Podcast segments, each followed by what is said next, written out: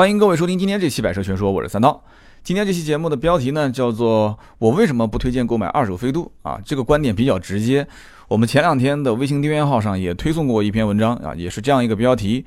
那么文章当中给出的两三点我的意见，我看到很多的一些朋友呢还是比较赞同的啊。这篇订阅号的文章的点击量在各个平台还不算低。那么音频节目当中呢，我想拓宽一点，再说一说这里面的很多的啊一些我身边亲身经历而且感同身受的一些事情啊，就先从一个故事开始。那么这件事情就为什么要聊到我不推荐买二手飞度呢？是因为在过年期间，我相信大家回到老家啊，我就在南京嘛。那么很多一些外地的同学回来以后，回到南京老家之后呢，大家多多少少都会聚在一起，对吧？也没什么事。啊，除了聊一些各自的近况啊，聊近况嘛，又觉得好像互相之间在攀比，是吧？那么大家就不聊近况是最好，聊聊车啊，聊聊车，聊聊聊孩子，聊聊孩子，孩子一聊还是结果，大家会认为是在攀比啊，就吃的奶粉啊，有的刚出生啊，但有的孩子大了，像我们这边都上幼儿园了啊，那么就是上的学校啊，用的东西啊，那么最终绕来绕去，男同学大多数跟我聊天都喜欢聊车啊。那么聊车的话呢，就是我就感觉啊，就身边这些老同学开始越来越多的喜欢去聊到二手车的话题。那么在二手车的选购方面，大家都肯定想听听，就是说有没有什么意见和建议啊？就当然了，如果是在南京的同学，那肯定是，呃，那我将来买二手车能不能找你啊？啊，你帮我挑一个一定没毛病的、省心的，对吧？我就相信你啊，我特别相信你，就找你肯定没问题。就越是这样的朋友和同学，我越是不敢，就是拍着胸脯讲说没问题，没问题，你找我，你找我，保证带你找一个特别好的车，价格又便宜，车况又好，保证你一点问题都没有。如果我要是早十年前，那刚刚入汽车行业，我估计我会这么说。但是十年之后，我基本上已经怕了，我不太敢讲这种话。为什么呢？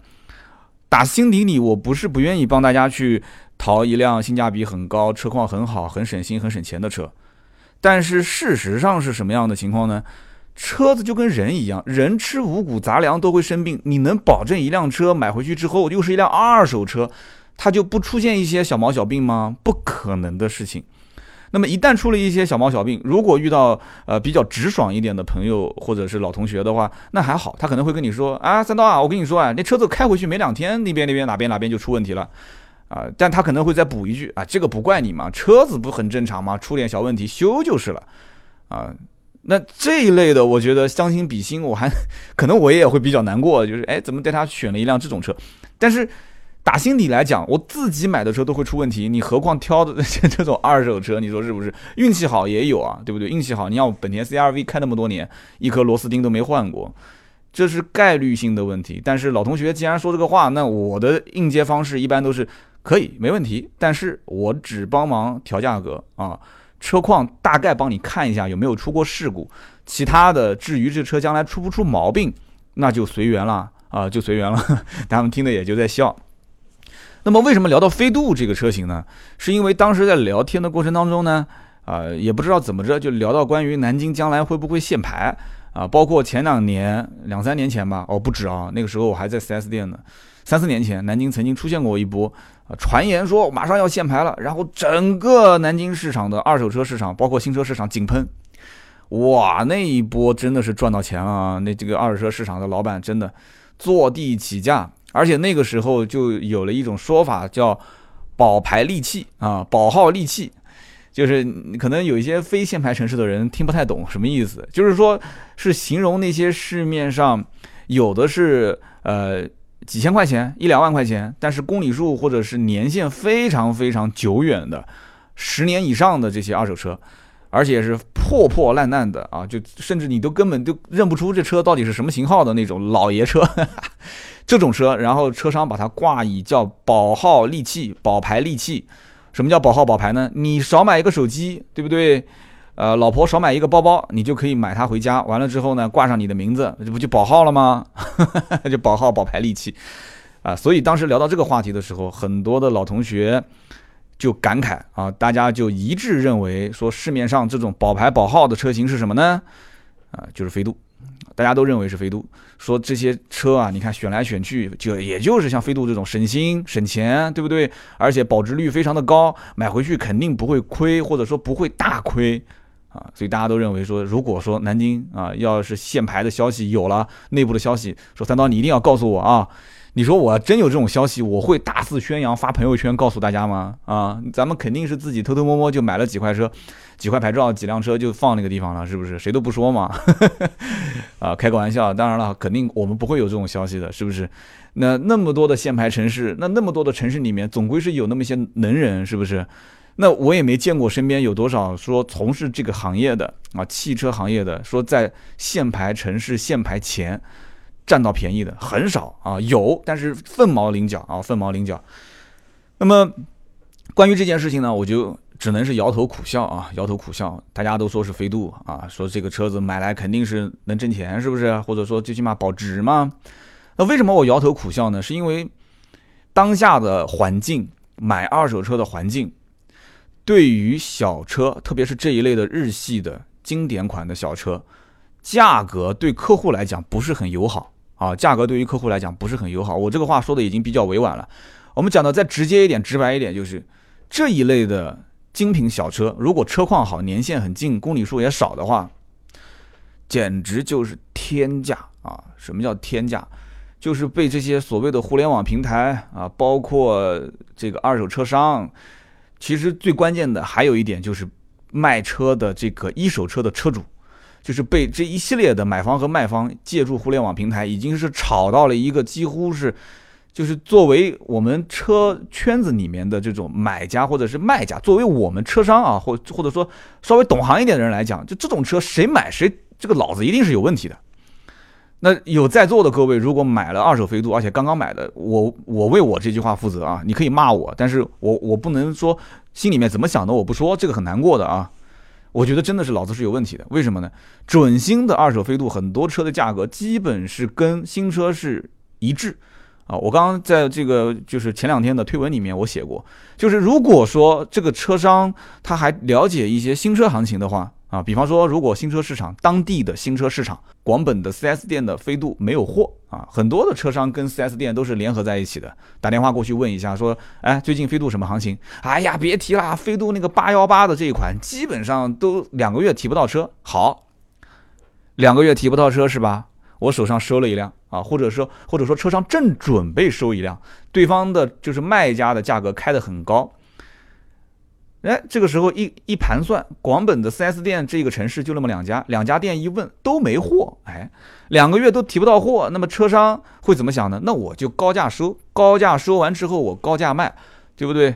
所以这个是市场调控的一些事情，我觉得大家也不要去骂说这个车商黑心什么的。那虽然我心底里面也在骂，但是真正遇到这种情况，真正落到我的头上，我怎么干？其实说实话，我也是这么干啊，因为为什么？因为。这就是一个买方跟卖方的供需关系的平衡点啊！你如果把握不了这个平衡点，你说需求旺盛的时候你也那么卖，需求这个不旺盛的时候你也这么卖，那你就别做生意了，你就做慈善事业不就行了吗？对不对？有些事情确实我们可以啊，就是以这种。道德的高度站在很很很高的点上去评判，可是现实生活就是这样子，就很现实。你不要去说那些东西，你放在市场上，当你是个买家，你掏着人民币去买车的时候啊，在市场上我是个卖家，我每一张订单我签完字之后，你刷完卡之后，我们俩之间达成交易，双方都是为了背后的对吧？那一个家庭啊，你你改善生活，或者说为了需要一个代步车改善一下自己的。这个交通环境啊，行驶的环境，那这些都能理解。尽量花少的钱买一个好一点的车，我尽量是不做这种亏心的事情，对不对？什么叫尽量啊？就不能做亏心的事情。然后与此同时，赚取合理的利润，这不就是一个买卖双方所诉求的点吗？啊，这扯得可能有点远，我们拉回来说啊，我们拉回来说，其实看标题是不推荐飞度，但其实是类似于飞度这一类的小车。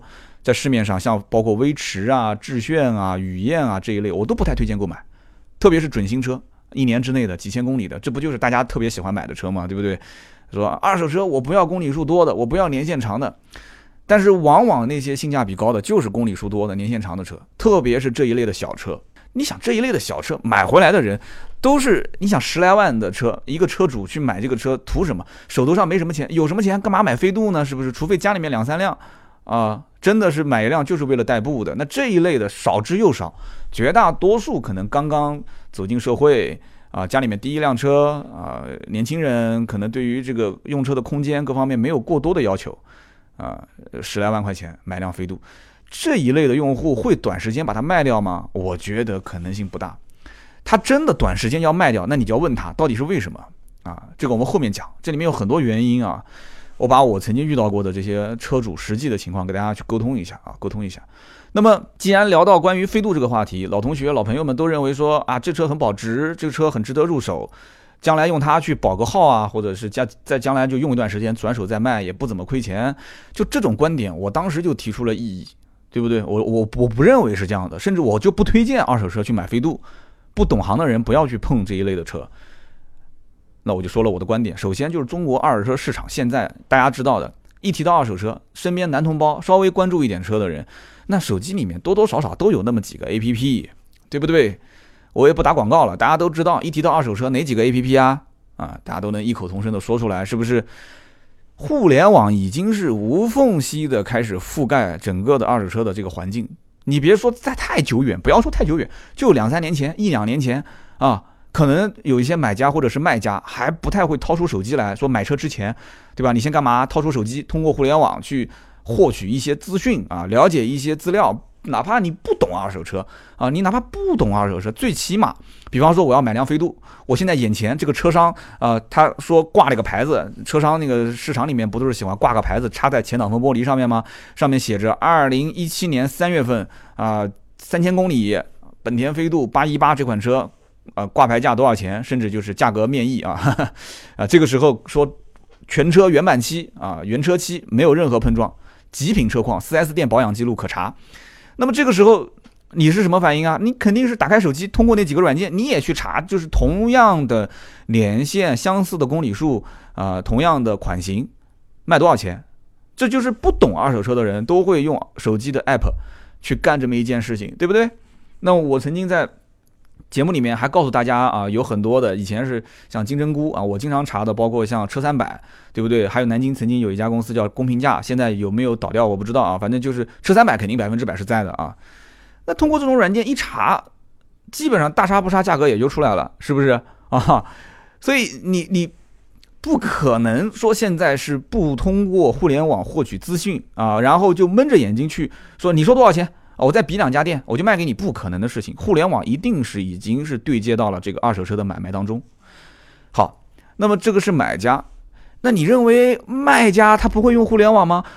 算了吧，卖家动用的互联网的工具更多啊，更多。为什么呢？因为所有我们但凡知道的这些互联网的二手车的买卖平台，一般都会去寻求这些卖家入驻。为什么呢？卖家首先有大量的线下交易的数据。其次，这些卖家肯定是比买家要懂行嘛。既然是懂行，这里面他就可以第一个拍卖竞价这些二手车，对吧？第二个，他可以对于整个的不管是评估环节还是销售环节，在网站里面，它可以起到。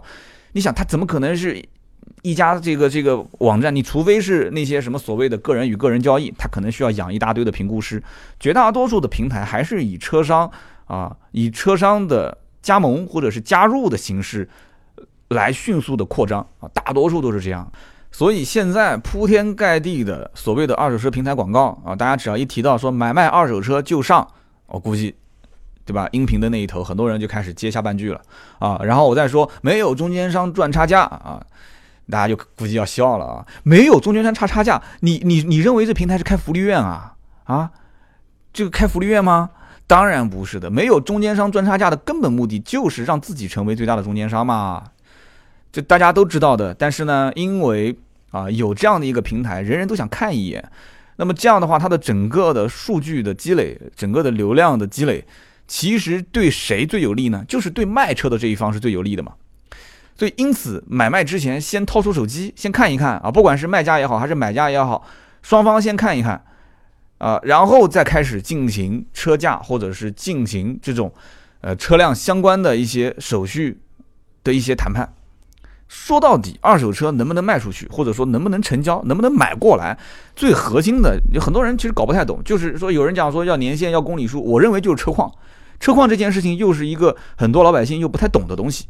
但是，但凡一一把这个车况看清楚，其实价格是非常非常透明的一件事情啊。在当下的这个互联网的环境里面，价格二手车价格是一个还是相对比较透明的一件事情，真的是这样子的。就让我想到一个段子啊。这什么段子呢？就是说，一个农户啊，在一个杀鸡的这个前夜，这个鸡第二天要被杀掉了嘛，他就去晚上喂这个鸡啊，一边喂这个鸡呢，就一边说话，说你赶紧吃吧，快吃吧，今天晚上是你吃的最后一顿啊，啊，明天我们就要把你给杀了。他本以为这个鸡听不懂啊，就谁知道这个鸡呢，他能听懂人话，结果呢，这个鸡当天晚上就吃了老鼠药，然后第二天就死了。临死之前，鸡他还留了一份遗书啊。他说：“你们想吃爷，爷也不是好惹的啊。我吃老鼠药死了，我看你今天还能吃了我啊。”这虽然是个段子啊，但是这件事情其实很简单的告诉我们一个道理，就是当对手知道了你的决定之后，就能做出对自己最有利的决定，对不对？这很简单。所以以前是什么呢？以前是车商他无条件的可以获取很多。卖车这一方的相关信息，对不对？但是对于卖车这一方呢，他是没有太多的渠道去了解买车的，就是收购我车辆这一方的相关信息。他这里面两边信息是不对等的，所以对手他知道了你的相关的决定，你想卖这个车，可是你其实又没有太多的可以查询的渠道，你没有太多的可以啊被收购的渠道。那个时候，4S 店也不太待待见这种二手车，对吧？现在 4S 店也开始待见二手车了啊，哪怕就不是同品牌的，你置换我也收，高价收，同城最高价收。所以这个时候，双方其实信息已经基本上没有太多的差别的情况下，对于车商来讲，或者说对于收购的这一方，对于平台啊买车的这一方都是不利的，但对于卖车这一方是很有利的。为什么呢？因为对通过互联网啊，我已经知道了很多对方的这个能得到的信息。那这样的话，对于我来讲，我做决定是最有利的嘛，对不对？所以讲互联网是一个没有秘密的这个平台和空间，我觉得真的这句话，随着互联网越来越发展啊，真的这买车卖车这算什么啊？我跟你讲，这一点小秘密都不要想有啊！真的，在这个时代啊，手机里面小秘密你藏在那个地方啊，早晚会被人发现的啊！所以这样一来，卖车的人其实是比较。坦然的，所以我现在发现身边很多的一些兄弟，他们卖二手车，咨询我的越来越少啊。以前可能有人要卖台二手车，会问我说：“哎，三刀，这车你看什么价格，合不合适？安排人来看一看。”现在很少，大多数的都是先通过刚刚我不讲嘛，就这一系列的平台开始去扫，扫完以后再出现最后的最高价，有可能最终他想到了我，再问我一下，那个时候我听他报出的价格，那已经是天价了啊。那么现在。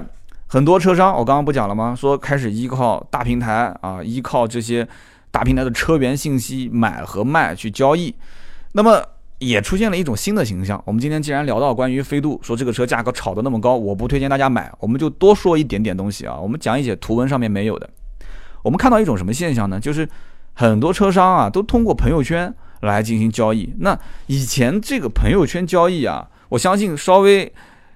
朋友圈里面有那么一两个车商的，大家都知道，但是他们基本上一开始加的或者说是朋友圈的这个内容，主要针对是同行，就是批发，同行之间互相批发。但是现在会发现，哎，很奇怪，同行批发通过朋友圈的反而不多了。就同行之间，呃，也不能讲不多，有，但是也会通过平台来竞价来购买。相反，在朋友圈里面去看车或者说是选车、买车、卖车的。很多都出现了身边的熟人，或者说是熟人转介绍的，对不对？就出现这样一种情况，就先通过一个熟人介绍说，哎，我想买二手车怎么办？他说没事，我推个微信给你，啊，这个人很靠谱，你找他去买就可以了。然后加了他微信，结果这个朋友圈一打开，哇，这哥们儿朋友圈全是卖车的，九张图加一段文字。那么看了一段时间他的朋友圈之后，哎，偶然之间发现有那么一台车。还挺适合自己的。这个时候你肯定会问他说：“哥们儿，这车怎么卖？车况怎么样？好不好？”啊，那么对方一般几种情况。第一种情况，就这车是自己的啊，是我自己全价收过来的。好，我就说你随时随时随地可以过来看啊。我说的这个情况就跟实际车况是一样的。OK。那么第二种情况是什么呢？就车不是自己的，这很正常嘛。从别人的朋友圈或者是别人发几张图说：“兄弟，带着帮我发一发啊。你多一个人帮你发，那就说明你扩散的信息渠道更广嘛。经常是这样子，就朋友圈发的不一定是自己的车，对不对？好，这个时候联系的这个 A 车商，A 车商说说这样子，我把这个车的车商直接推给你。你说啊，这车不是你的，哎，这个没关系的，是谁的不一样吗？对不对？你到时候要买了，我帮你最终打招呼嘛。好，推了 B 车商的微信给你，那你是不是又多了一个 B 车商的朋友圈？对不对？你连续加个两三个，你将来朋友圈里面就能看到好多好多车啊。那么有人会讲说，这 A 车商怎么会把客户介绍给 B 车商呢？那你不是把客户就就就流失出去了吗？没关系啊。第一个，B 车商也不一定能成交啊，他不一定能成交，他不成交，两个车商的朋友圈他照样会看，说不定又回到 A 车商来买。那么第二种情况就是，他即使是在 B 车商成交了这个单子。那么 B 车商一定会返钱给 A 车商，这个是不用说的，这道上的规矩啊。那么即使他不返钱也没关系啊，不返钱这种将来 A B 之间互推的情况，那么也只有好处没有坏处，是不是？因为你只要是在自己的圈内，大家互相成交，肥水不流外人田嘛啊。你可能一个城市的车商成百上千个，那我们认识的可能也就那么几十上百个，那么大家这个小圈子之内互相推。啊，那么生意总归是有的做的，你不可能一家做做完所有这个城市的生意，对不对？那么好，那么卖家之间是有微信群，对不对？我们之前在这个跟老爹聊天的时候，老爹不也说了吗？说哎，那么一旦要是有有一个人在这条街上问了一个车的这个车况、价格，很有意向，那么这个时候很快通过这种聊天啊，这种社交软件，这一条街上的车商基本上都能同步这个信息。不管你是来卖车的还是来买车的，啊，这件事情很普遍啊，只能告诉大家很普遍。你想开一辆车到一个市场里面，问完第一家，再问第二家，再问，一直问到最后一家，说那能让这些车商互相竞价，能越竞越高，这个概率是比较低的。这里面还有很多很多的一些玩法啊，比方说先报个非常非常高的收购价，你一听说好，我考虑考虑，哎。你结果比的哪一家价格都没有第一家高，怎么办？那你会回过头来再找第一家。其实这就是套路啊，啊，你找了第一家老板，老板也开始给你挑毛病了，对不对？你反正也问了一圈了，你也知道最后给你最高的那个价格是谁啊？那这个时候我就问你，你今天能不能丢车给我？能不能过户啊？能不能交你的大本？如果你说可以，马上就能成交，我也不怕你跑了，我给你报个价格，或者说你就告诉我谁给你收的价格最高啊？我再给他加一些不就行了吗？啊？所以，其实互推啊，通过现在互联网那么发达，社交的这种软件那么发达，价格互推形成一种保护，车商之间也要达成一种共识啊，这没办法，因为互联网太透明了，因为买家现在也已经达成共识了，所以卖家就更要达成共识。好，那么我们说了上面这些点，现在结合起来看，我们就会发现一个问题啊，在市场上，你说一台飞度这种车型，一年不到。啊，大家也都知道，公里数也很少，几千公里，车况又非常极品，这就是一个抢手的货源，对不对？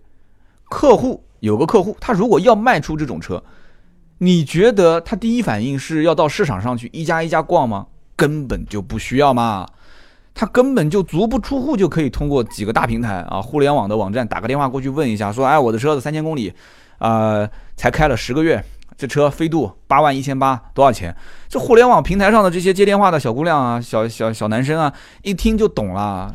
这种车极品车况啊，人家立马给你安排评估师上门拍照片上传，然后开始有的还是竞拍的平台，一整套的流程给你短时间内什么全国竞拍，拍完之后给你价格啊，你要如果不满意，什么个人对个人没有中间商的网站给你挂着，你想挂多少钱？啊，没关系，给你挂。那么稍微懂一点互联网或者又不太嫌麻烦的，那自己也可以挂，很多平台都能挂嘛，对不对？挂在网上写一段故事嘛，写的自己都感动的想哭，是不是？这样子的话，车不就能卖个好价钱了吗？所以说，这样一类车型流通到市场上的概率比较低，而且这一类车型通过这几轮竞价，包括在网络上什么所谓的个人交易。有人过来询价看车，以及自己如果要换车去 4S 店逛一圈，那这个车的价格肯定是高的，已经是非常离谱了。而且在这个价格基础上还没准备去卖，那么就说明这个卖家的心理预期是非常非常高了。这个时候你说最终能落到二手车车商的手里面，那这个真的是天价，真的是天价。所以你再去买这个车的话，那不可能价格低的。而且经常会遇到一种情况是什么呢？是。这个车型转了一圈，因为它是要置换嘛，所以它最终置换那就是买新车，这是一个开关项，就像墙上的这个开关一样。我要买新车，所以我要卖二手车。那我把车卖给谁，不都一样吗？4S 店是无缝对接，你提新车当天，我就可以交接二手车。那么很多人呢就愿意卖 4S 店价格，那么可能就是接盘侠，接盘侠。所有的平台，甚至包括车商都问了一遍，4S 店二手车总监是不愿意收购的，但是新车的销售总监，他为了要卖掉这个新车，威逼利诱二手车总监，经常会干这个事啊，经常会干这个事。啊，我就曾经就，我就被这个销售总监就讲过，说你就收一辆嘛，对不对？你今天能收这辆车，我明天自然啊，我也会给你补贴一些，在新车方面，对吧？你总有人新车价格没还到位的，对不对？那我给你补贴，包括装潢，装潢这个部门，我们二手车总监肯定是搞不定的，但是新车总监是肯定能搞得定的嘛，对不对？保险啊，这些地方都可以给你补嘛。如果说你二手车收购价你搞不定了。我将来可以给你临门一脚补贴一点，但是你这辆车你就得在二手车上补贴他一点，你必须给我高价收，经常干这种事情嘛，对不对？那结果二手车总监就捏着鼻子把这个车给收了嘛。那么收完之后，你这个总体的二手车部门的利润如果受到影响了，那你肯定是影响自己的这个钱包嘛。那怎么办呢？那我在威逼利诱这些二手车车商啊，你必须高价接我这辆车。那有人要讲了，说你讲二手车总监跟销售总监之间互相说自己单位里面的同事啊，就是互相就可能半开玩笑的威逼利诱一下，那还行。车商为什么就同意你一个 4S 店的二手车总监威逼利诱他呢？这个一定要我说出来吗？我觉得稍微脑袋瓜子转一转也能也能听得懂啊。同样道理吗？这辆车我威逼利诱你，你把这个车子高价抬回去了，那么改天对吧？我们就俗称叫什么呢？今天给你骨头吃，明天自然就有肉嘛？对不对？改天哪辆车热门车型，我价格收的比较低，只要我能做利润啊，我稍微赚那么一点就可以了。那你车商过来批发价格，我自然也就心里有数了嘛。今天你帮我，明天我帮你嘛，对吧？大家都是好朋友嘛，啊，所以这种情况在市场上是经常出现的。那么老百姓肯定不知道这件事情，最终落到二手车市场上，这辆飞度车的价格，你说高不高？肯定高嘛，高的简直是天价嘛。什么所谓的性价比，巴拉巴拉，这些都是不懂行情的啊！什么所谓的，就是你可能到了车商面前，车商那个车明明价格很高，还跟你说，哎，你看我这车上改装了那么多装潢，对吧？这些装潢，当年客户也是花了好几千去做的。那你现在这个车啊，你你到新车 4S 店，你可以去问啊，对吧？4S 店还没有货，对不对？你买我的车，下午就能过户。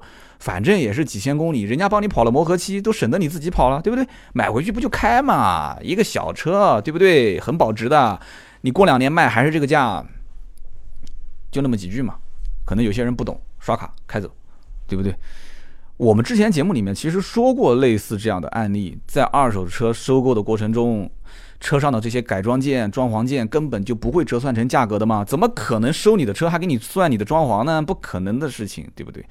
但是卖车的时候肯定会说嘛，啊，你甚至如果改装改的不好，你改了轮毂、加了包围这些东西啊，我我都不要，我都不要。你别跟我讲改了一两一两万块钱，你给我恢复成原厂，啊，你如果不恢复成原厂，我甚至还要压你的价格，对不对？我们喜欢什么？喜欢素车，素啊，素车。我们不喜欢那种改的花里胡哨的车，素车卖出去的风险很小，你改的花里胡哨的车子卖出去的风险还比较大。所以说，飞度这样的车型，现如今我不说了吗？收购成本那是非常的高，异常的高，天价都是，啊，早已经偏离了正常的二手车的贬值程度了，性价比并不高。其次，啊，二手车市场上，大家可以去拿出 A P P，现在立马就可以去看啊，你看我说的对不对啊？各个城市里面会出现一种现象，就是非老即残。什么叫非老即残啊？啊，非老即残就是，要不就是年份长、公里数多的。要不就是出过一些事故，可能他没跟你讲，对吧？我曾经在网上我看到一辆十多年车龄的车况的一个老飞度，老古董飞度，啊，说自己车况很好，怎么样怎么样？啊，好，我相信，我相信你这十年啊，你是个老司机，你不但是个老司机，你还是一个这个真命天子啊，没有任何人刮擦你、追尾你啊，你非常厉害，天天 4S 店保养啊，你这个开的这条路，你们家大马路上都没其他的车，是不是？都没有新手啊，大家都是老司机，没人给你追尾。就这么好，这么好车况的一辆车，神奇的车啊！我打电话过去问，天价，那个价格都是天价。客户你可能我也不知道是车主还是车商，就一脸爱买不买的那种状态啊。你问他，你说你这车子价格是不是高了？行情不是这个价，那对方会跟你怎么讲？哎，这你兄弟，这飞度哎，你你看看市场上有几辆飞度啊？我保养那么好，对吧？车况那么好，从来没撞没修过的极品哎，我跟你说，对。是极品，但是车是极品还是人是极品，这就不知道了啊，对吧？但这个话我肯定电话你我不太会说嘛，对吧？你说出来你不是跟人怼嘛，对吧？这种天价，谁是接盘侠？我告诉你，接盘侠多的是啊，多的是。现如今我不说了吗？这些所谓的什么二手车的 APP 这些平台，大量的获取那些买家用户的数据啊，浏览的数据量，那接盘侠自然就会有嘛。有那么多的中国那些人口红利可吃。所以你会发现这一类车其实啊，就是在网上啊，就是在这些 A P P 上并不多。就是你比方说飞度，你搜出来你会发现很多都是可能年限公里数比较近的，看上去那个照片车况都还不错的。那我刚刚说的这种什么十多年的老古董的飞度，你去市场里面看会有，但是网上为什么少？为什么在网上选择的这个像飞度这一类小车就可选余地并不多？实体店里面却有很多。什么原因？一部分原因是什么呢？就是现在很多互联网公司加了第三方认证，你不就不管这个什么所谓的认证水分有多少啊，有多少倒浆糊的水分在里面，它至少是把一部分的这种很明显的事故车给过滤掉啊。再加上这些平台所谓有些叫什么个人与个人交易，哎，你想个人与个人交易的根本目的是什么？是帮买车的人砍个低价吗？不是，是帮卖车的买一卖一个高价。大家能理解吧？这个这个原理稍微想一想就能想通，但是很多人还是在自己骗自己啊！是这个平台就是帮卖车的人卖高价，所以飞度这一类小车，大家想一想，如果在线下的商户的手上，他就会有人开高价收购，对不对？然后再以高价来卖。如果这个价格，你你那些所谓的平台你不让我放，那我就放到线下卖。你愿意让我放，我就假装是个人放到网上卖，不很简单的事情吗？反正我就肯定要靠它挣钱。飞度这一类的小车，那就是赚钱的利器，一定要赚钱。我没见过几个说买飞度回来说还亏钱的。所以网络上能看到的飞度啊，基本上都是价格奇高啊，什么所谓的公里数啊、车况都很好的。那么线下实体店看到的呢，那就是鱼龙混杂了。这就是我所谓的啊，大部分都是非老即残的车。你就算碰到极品，那也是价格奇高。它车况不好的，那不符合登录网站的要求啊。啊，有的车况一般的，那有些老板他也不愿意发在网站上，价格再标高一点，那就遇到一个宰一个嘛，对不对？我们再换位思考一下，如果自己是一个飞度车主啊，一个十多万的小车，那肯定不轻易卖嘛，啊，省心省钱，开起来也比较顺手，对吧？如果要换车，那家里面如果要换车，一辆车不够用，那怎么办？那就增购，保留这辆飞度不卖。还有一种情况是什么呢？那就是家里面可能就是说确实有两台车了。那这辆飞度肯定要把它给处理掉，那怎么办？就算要处理掉，很多都是自家的什么亲戚朋友会来要这个车，对不对？很多亲戚朋友那也不是都是很有钱，可能有些就是手头不宽裕啊，哪怕就是开好车子的，他也可能会买一辆飞度放到单位里面用，或者怎样怎样。所以飞度它作为一个交通工具、代步工具而言啊，不管你是富是贵还是贫穷，很多人会觉得说我只要能买得起。身边有人要出一辆飞度，我对他的这个车的历史使用的情况比较了解，那很多人都会抢着想要这个车，对不对？所以一辆飞度你想要说流通到市场上是很困难的，啊，在这个车主的亲戚朋友圈子里面，俗话说什么叫老大新老二旧，缝缝补补是老三，对吧？就不讲那个小朋友穿衣服嘛，对不对？自己家里面，啊，我们家女儿很多衣服就是家里面就是前面生孩子的大一点的，就是给我们家女儿穿。我们家女儿穿完之后，再给下面一个刚出生的小宝宝穿啊，反而有的时候旧衣服比新衣服更加安全，对不对？更卫生一些。那么最终流通到市场上这些飞度，年份啊、公里数有很多都是很长的啊，因为经过好几手了嘛，或者说有过一些事故的，因为经过这好几手，你也不能保证个个都是老司机，很多都是新手，新新手特别喜欢买飞度，真的。那么被低价处理掉的这些车子，换言之啊。那种极品车况的车子在市面上，你想低价处理的这些车，很多人一看它卖相也不好，他不买。那么极品车况的车在在市场上又稀缺，你觉得作为车商也好，或者是买家也好，是不是会哄抬这种车型的价格，那必然的嘛，啊，必然的嘛。而且我们最后思考一个问题啊，你说年份和公里数多这种飞度车型，大家都不太愿意买。那么准新的飞度性价比又不高，那么我们为什么还要买像飞度这种二手车呢？这正是我们今天跟大家聊的一个重点啊！就我给出的观点就是这个，就是飞度在二手上就是一个奇葩车型，年份公里数久的老款的车型，车况再好它都卖不动，至少比新车新款飞度来讲它是卖不动的。那么新款的这种飞度，哪怕有撞有修。它都有人买，我看到就是前两天在这个微信订阅号上有人留言说，其实总结一句话就是买新车就买买保值率高的，买二手车就买保值率低的。这话有一定的道理啊，有一定的道理，比较简单粗暴啊。所以现在市面上其实大部分人都是蒙着眼睛在选车，就别人说好我也跟着买，对吧？其实买飞度准新车的预算，很多人其实都可以买一辆新的飞度车了，你等就等一两个月就是了，又怎样呢？而且据我了解，现在飞度也不是特别的紧张。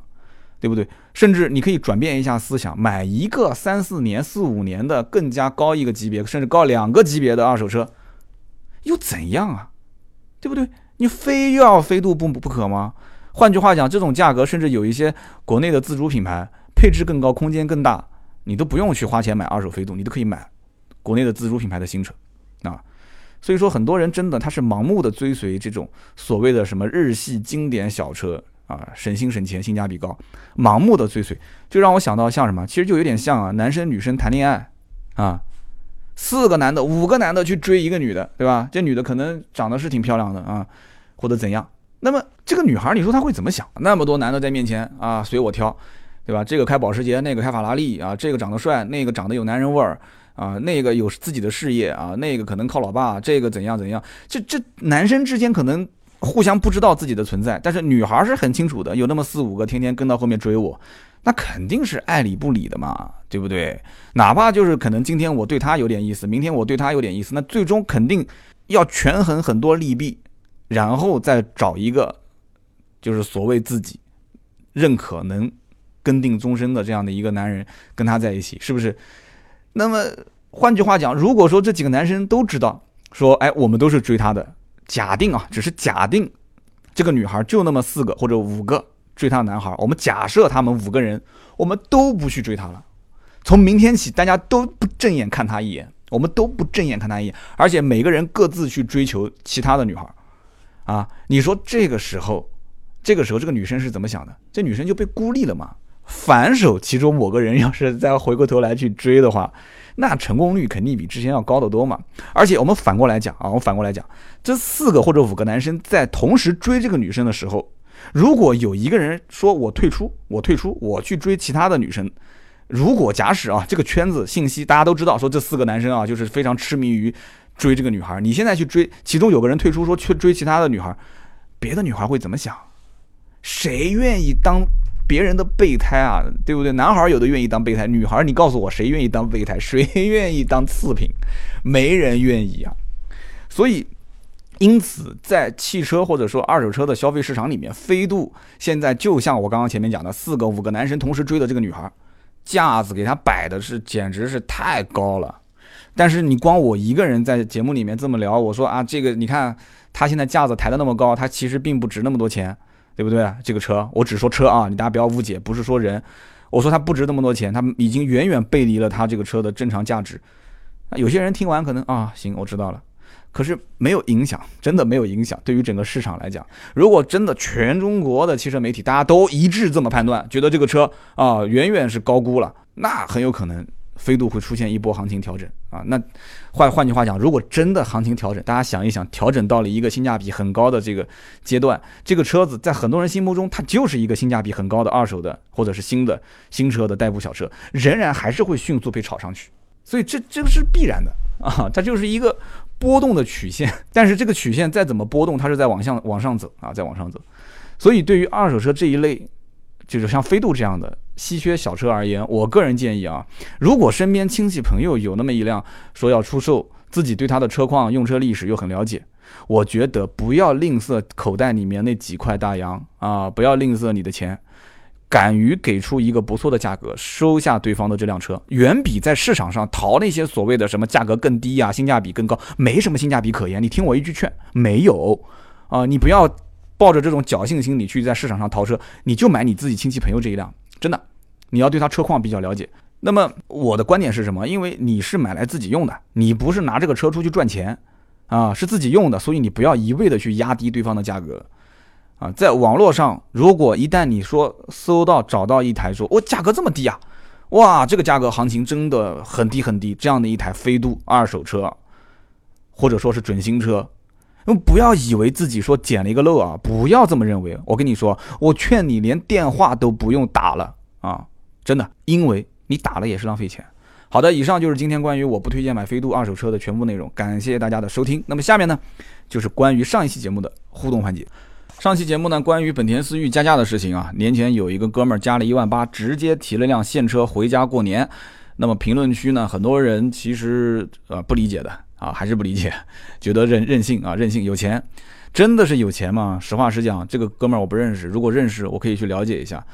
我觉得他真不一定是。有钱啊，就不至少不是我们想象中的那么有钱。说对个一万多块钱、两万块钱，他不在乎。真的，一两万块钱不在乎的人，会说买思域吗？这个话说的可能打击一大片啊。但是真的是这样，只是看清楚了这件事情。我上期节目想表达的就是这一点，就是既然喜欢啊，既然喜欢，既然我要选择这样一款车，那么我看到很多人的评论都讲了，说何苦去受这个气呀，对不对？哎。那你怎么知道这哥们儿就一定是受气了呢？他从进店的那一刻知道被加价了，然后呢，很坦然的面对。相反，他不是往下谈，他是往上谈。三千没有时间，是不是好？五千、八千、一万、一万五、一万八啊！你给我提辆车走。我们身边经常会遇到这样的事情，对不对？可能月收入一两万的小夫妻两个，天天我的天哪，那个抠抠缩缩的啊，抠抠缩缩，什么都不敢花钱。然后呢，每买一样东西都要算账的那种，还有夫妻两个人可能一共收入都不到一万块钱，我的天哪，买件衣服可能五六千，真遇到过的。我跟你说，这只是一个对于消费的这种理解不一样而已啊，很多人都是。小夫妻两个月月光啊，就是结过婚了，甚至有了孩子都月月光，甚至是负数啊。什么叫负数啊？父母再支援一些嘛，就是钱反正也不存，零存款、负存款，这种现象以后肯定是越来越多啊。所以我觉得还是要与时俱进。我不说了嘛？现在我得多跟这些九五后、零零后、蛋蛋后们多聊天，要不然的话真的会落后了。你不知道他们在想什么啊？还好我们这个团队里面基本上都是九零后啊。那么我们这个留言当中点赞最多的就是第一位叫白杠 U 八 B 这位哥们儿，他说其实还是消费者这一端的问题点，那么多不加价的车可以选，为什么还要非伸着脑袋让人宰，回头还要骂说加价了怎么怎么的，说白了还是自己那什么啊，自己花钱还要装孙子。那么思域刚上的时候呢，啊我也去看过东本 4S 店的员工那个态度啊，哎呦我的天，就跟你欠他钱一样的是吧？那么。本来说是陪朋友看看这个斯铂瑞，然后呢，这个柜台一个销售人员聊着天，都不来接待，好不容易叫一个人过来接待了，问了很多问题都爱理不理的，啊，我就站在旁边也不说话，啊，朋友气不气不知道，反正自己被弄得很生气啊，结果掉头就走，啊，跟着朋友可能提了一辆三系是吧？这到底是你买还是朋友买啊？应该是你朋友买是吧？好，那么他说本田党的信仰让很多人都无语。啊，许多都是自己都没开过就吹的那些键盘车神，那么厂家呢也是默认和放纵纵容那些经销商啊，那么肆意的去加价，你懂的，迟早有一天会自食其果啊。这个话很多年前就说了，从当年本田 CRV 加价，很多人就说了，迟早有一天会自食其果。但是目前来看，活得还挺好啊。即使什么机油增多这个事件，我感觉对于本田现在的销量影响有。但不足以说让本田这个品牌到目前为止说反思或者说是道歉或者说是怎样，还是一个非常高傲的品牌啊！在中国比较高傲的品牌有哪几个呢？我先说说这两天新闻比较大的，第一个就是本田，大家都看到了，很傲啊，非常傲。第二个就是奔驰啊，出了任何事情也不道歉的，对吧？然后就是大众，这个也是最典型的，大众不道歉，坚决不道歉，反正犯什么错都不道歉。但是。这个怎么说呢？就是宠坏掉了嘛。说白了，市场其实说白了，钱在谁手里面？钱在老百姓手里面，大家都不买，对不对？大家都不买，你不道歉，我的天，你不道歉，我不要你道歉。你在不在乎他道歉这件事情，说明你还是在乎他，对不对？就是最不在乎他的表现是什么？你道不道歉跟我没有半毛钱的关系，你说是不是？啊，一个在中国如果一年都卖不到一百台车的企业，然后这一百台车出了那么的四五十台问题，结果他说我要公开道个歉，这新闻谁看？你告诉我，一年在中国就卖那么一百台车，结果他出个问题，他才说我要给你公开道个歉，看你都不会看啊。但是你说一年在中国卖个一百万辆的车，这种企业、这种品牌啊，甚至更多啊，有的车可能单一车型就卖那么大几万辆，一年就这一个车型就卖几十万辆的这种品牌，那你肯定很在乎他道不道歉啊。所以说这件事情确实就跟这个哥们儿所讲的一样，这个叫白啊 U 八 B，确实是这样子。就大家在追随某些车型或者某些品牌的这个层面上来讲。有一点过于神话啊，可能价值观各方面，有些人他不知道该信谁，或者不知道该去怎样选择的时候，那么很多时候他对于外形啊，对于配置啊，对于这个车的运动动感，然后性能，所谓的什么舒适度，所谓的这些秒天秒地秒空气，本来是玩笑话，但是很多哥们儿他可能认为这就是真的，或者是半信半疑之间，他就觉得这车的最起码最起码啊气质方面。是有别于其他车的，这就是我上期节目里面说的嘛。我说本田思域，对吧？你和日系的卡罗拉、雷凌、轩逸，你和德系的不管是朗逸、宝来，甚至速腾，你去比，它确实气质上面是差很多啊，就是差异化很大。所以很多人会去追随这款车，我觉得也是可以理解的。但是加价这个行为真的是让人很头疼、很头疼的一件事情啊。好，这是第一条留言。下面一条留言呢是叫钢铁侠中侠啊，这哥们名字起得很好。钢铁侠中侠是这么说的：“他说，三刀啊，现在的网络就是这样，无论你提什么观点，就会有人拿来做文章，黑你也好，赞你也好。本来任何事物就有两面性，对吧？网友们估计现实生活中呢，啊，都很圆滑，但是到了网络上，反正也没人管，对吧？没人管的情况下，观点和旗帜就很鲜明了，所以骂起来就不会客气。三刀，你嘿嘿的坏笑一下就可以了，不要多想。”后来我想了想，那么多节目，最初听你的节目是因为节目当中啊，这种坏笑其实是缓解尴尬、比较自嘲和调侃自己的。主要当然还是节目当中干货要多，那么多我们才会来听。后来我注意到，我之前老板缓解他的尴尬时候也是坏笑，但是啊，老板坏笑的时候，我真想一大嘴巴子抽他啊！他这段留言其实我知道说的是什么，就是说到我上期节目里面。啊，讲到互动环节当中，有一个听友说，三刀以前的笑声呢是憨憨的，现在的笑声呢有一点坏坏的，说感觉变了啊，说不太好。那么这个老听友他肯定是在留言当中啊，是在帮我就是怎么说呢，洗白一下是吧？我觉得啊，我其实认可啊，我认可前面的听友说的，也认可你说的。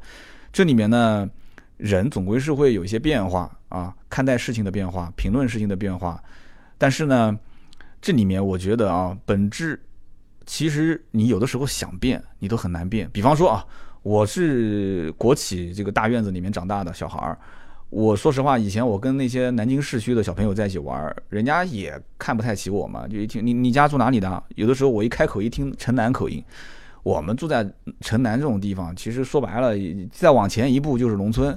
啊，虽然现在你说你是农村人，哇，那真的，我跟你讲，找对象都方便。为什么？农村你就是面就面临几个问题，第一个拆迁是吧？第二个就是，啊，就是各方面的一些补助啊，这些我们就不说太细了。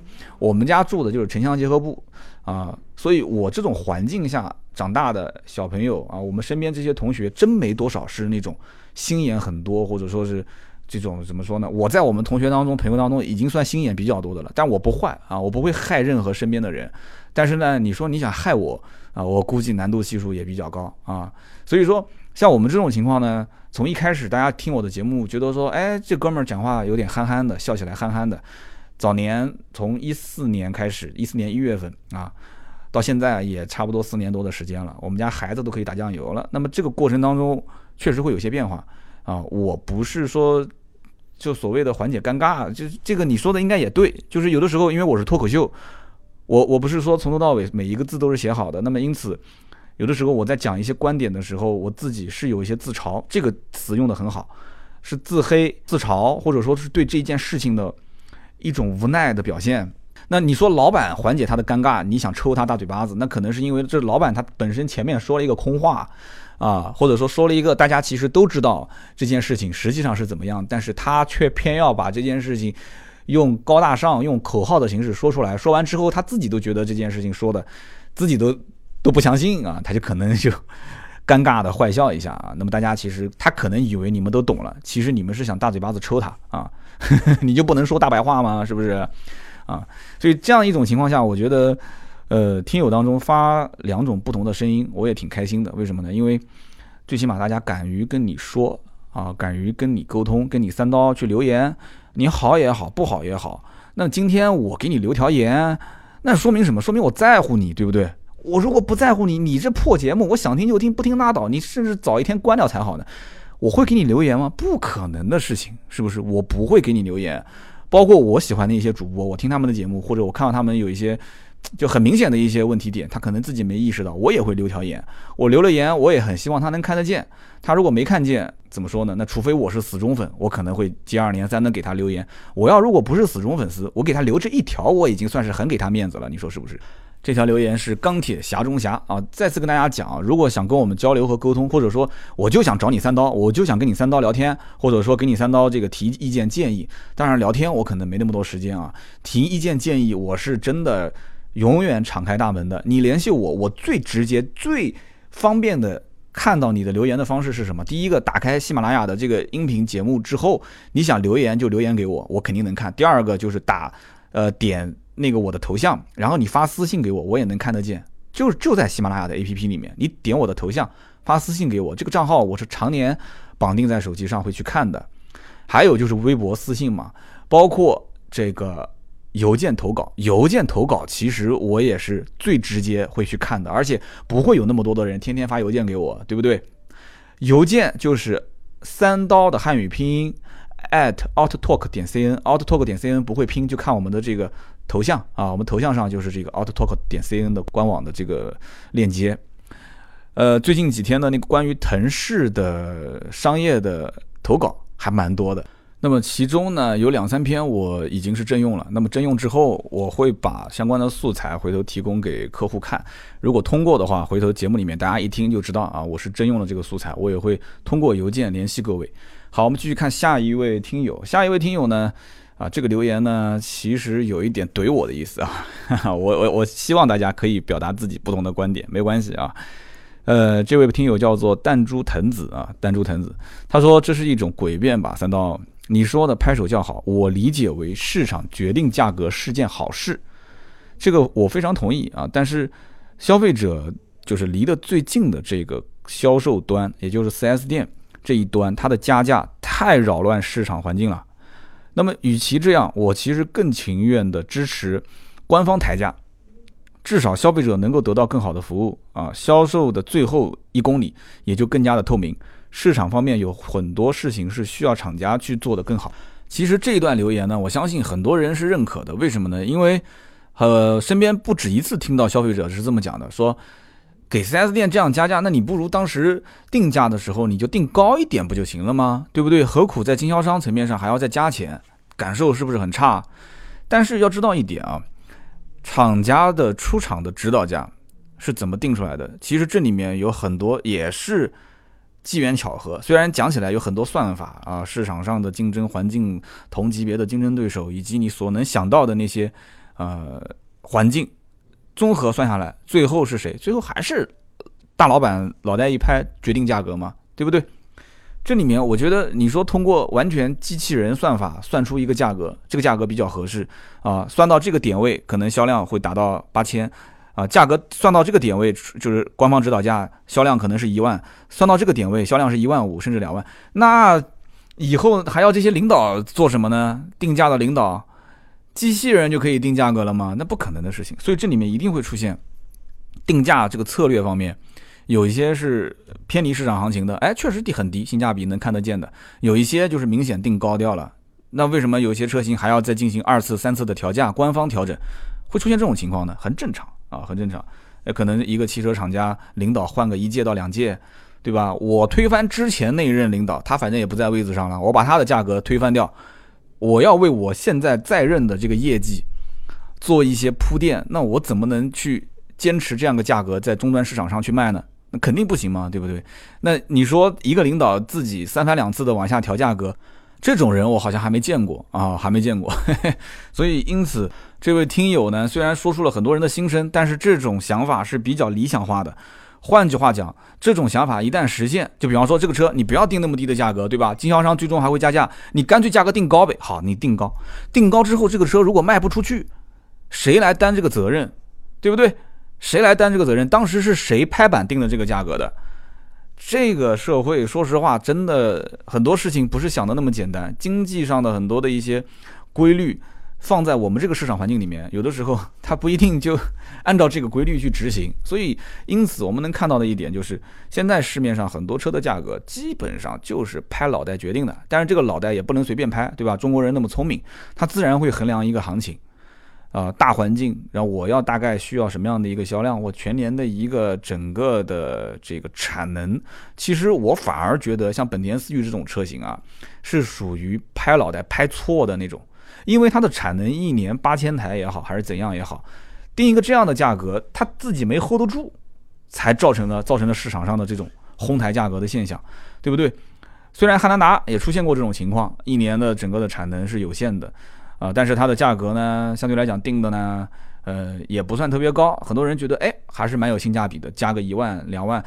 汉兰达其实加价相对还可控，现在很多地方也不加了啊。冠道一个 RV，很多地方还出现了一些小幅度的降价啊，甚至高配的幅度还不算小。那其实这个都是跟它的产能销量有一定的关系啊，跟当时的定价也有一定的关系，以及可替代车型有一定的关系。所以不要指望说厂家哦定价的时候定高一些，提供更好的服务，这个可能性很小。定价定高的就一定能提供很好服务吗？我看也没有，很多车型定价定跑偏了，最终卖不出去，那服务更差啊！卖不出去那怎么办呢？那销售员也是贴着脸去卖，贴着脸卖出去的车子，你指望说后期还能给你服务多好吗？所以这个时候，我个人觉得啊，这种调整还是看消费者的一种心态啊。如果说就像前面听友讲的，加价我不买，我看都不看一眼。啊，你真有这种骨气，那当然我拍手叫好。但是反思一下，加价的车为什么加价？哎，为什么加价？就说明其实这里面还有一些东西，它身上是有闪光点，是可以值得学习的。任何事物，就像每个人，对吧？你身上多多少少都会有一些毛病嘛，对不对？这个毛病有一些可能是不疼不痒啊，只不过你知道它存在，你跟它是共存的。但是呢，你也赶不走它，它也赶不走你。没有一个人的身体是完完全全、非常非常完美的健康的状态，这就跟市场上的价格的这种买卖环境是一样的。没有任何一款车是非常完美的，你去买，你也得到了你想要的，卖家也得到了他想要的，不可能，绝对不可能。即使是那种什么。奔驰迈巴赫加价几十万这种车，买家跟卖家之间肯定是也有得失这种心理的。哪怕他就是加了二十万，卖家可能都觉得亏了。为什么？因为他要如果早一点卖，他可能卖那个客户能加二十五万。那么对于买家来讲，他就是加了二十万。有的人可能心里面还觉得划算，说：“哎，你看隔壁老张加了二十五万，我只加了二十万。”那么当然也会有些人认为不划算，对吧？二十万平白无故给你抢走了，凭什么呢？对不对？好，我们就聊那么多啊！这一期节目三位留言互动的听友，感谢大家的留言。大家的留言现在确实啊也很积极，字数也很多。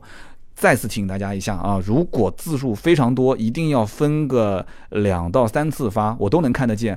不要打很多很多字，我知道手机打字很辛苦，结果按一个发送，喜马拉雅的平台的服务器可能有的时候突然抽一下就没有了，你再打可能你就不愿意再打了。